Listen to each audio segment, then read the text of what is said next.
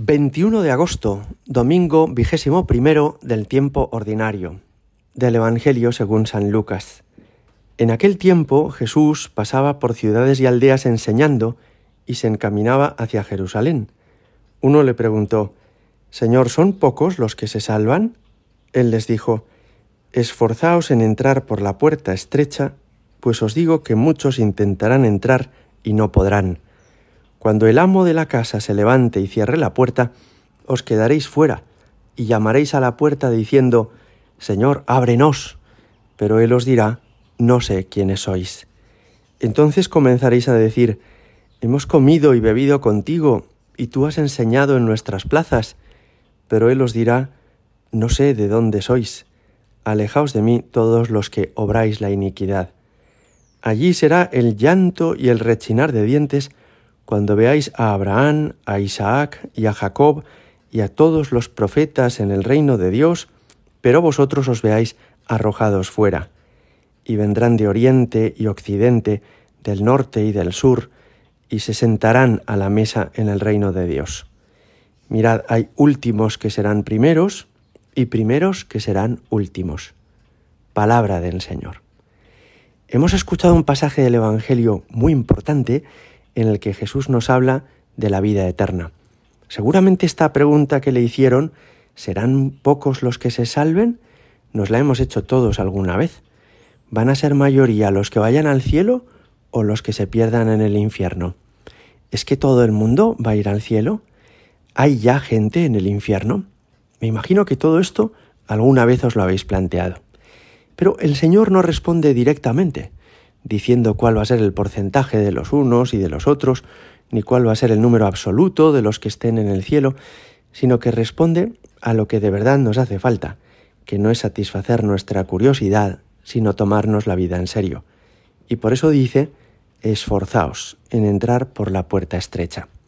Efectivamente, no nos hace ningún bien andar pensando si serán muchos o pocos, la mayoría o la minoría, los que vayan a un lugar o a otro, lo que de verdad nos importa es que cada uno de nosotros tome con sentido de la responsabilidad la propia vida. Quizá a alguno le puede parecer una contradicción que diga Jesús, esforzaos en entrar por la puerta estrecha, cuando en otros momentos Jesús ha dicho, aprended de mí, tomad mi yugo, mi yugo es llevadero, mi carga es ligera. ¿En qué quedamos, Señor? ¿Tu yugo es llevadero y tu carga es ligera? ¿O es una puerta estrecha es un camino angosto el de quienes te siguen. A esto responden los santos padres de una manera muy bonita, diciendo que cuando hay verdadero interés, que cuando hay amor verdadero, entonces el yugo es llevadero y la carga es ligera. Pero efectivamente, cuando tratas de que alguien haga algo a la fuerza, cuando alguien hace las cosas a regañadientes y necesita que lo empujen o le arrastren, entonces se le hace francamente difícil. La puerta se le vuelve muy estrecha. Pero no es que objetivamente lo que Dios nos pida sea muy complicado, sino que hemos de poner el corazón en ello, con ilusión, con entrega, con generosidad, y entonces se hace sencillo.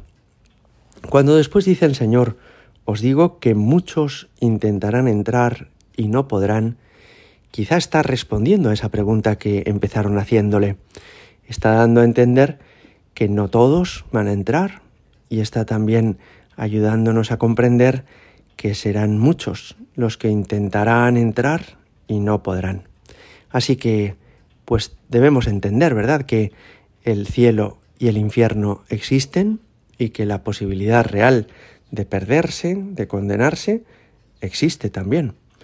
Fijaos que cuando estos que son eh, que no son admitidos en el banquete le dicen, Señor, ábrenos, y les dice Jesús, no sé quiénes sois, ellos alegan, hemos comido y bebido contigo, y tú has enseñado en nuestras plazas. Esa expresión la podríamos decir cualquiera de nosotros.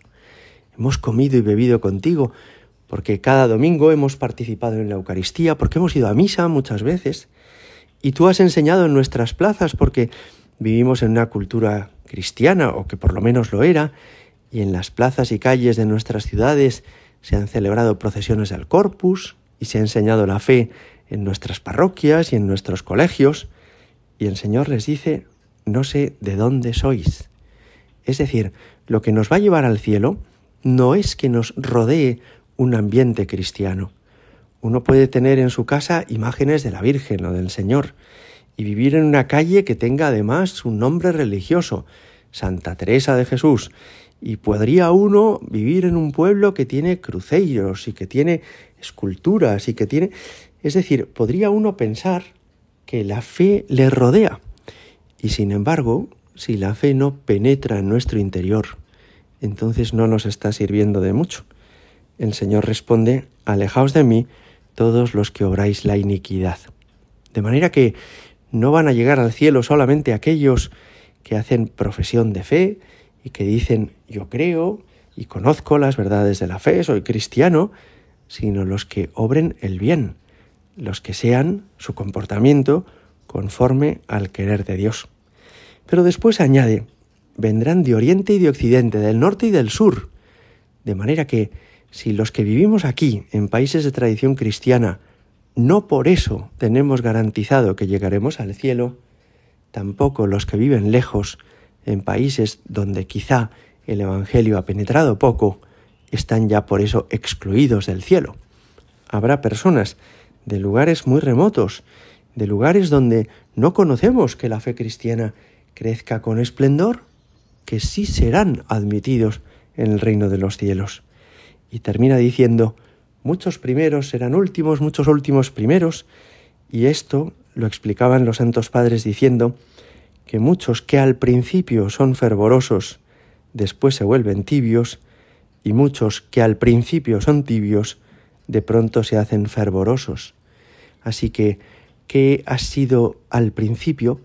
¿Qué ha sido cuando eh, lo primero de tu vida? No importa mucho, sino lo que seas en el curso de tu vida. Y añadían también los santos padres, muchos despreciados en esta vida serán glorificados en la otra, y otros honrados por los hombres serán condenados al fin. Vamos hoy a pedirle al Señor que procedamos no buscando el agrado de los demás, sino el agrado de Dios, y que el Señor nos encuentre dignos de la gloria de los bienaventurados. Gloria al Padre y al Hijo y al Espíritu Santo, como era en el principio, ahora y siempre y por los siglos de los siglos. Amén.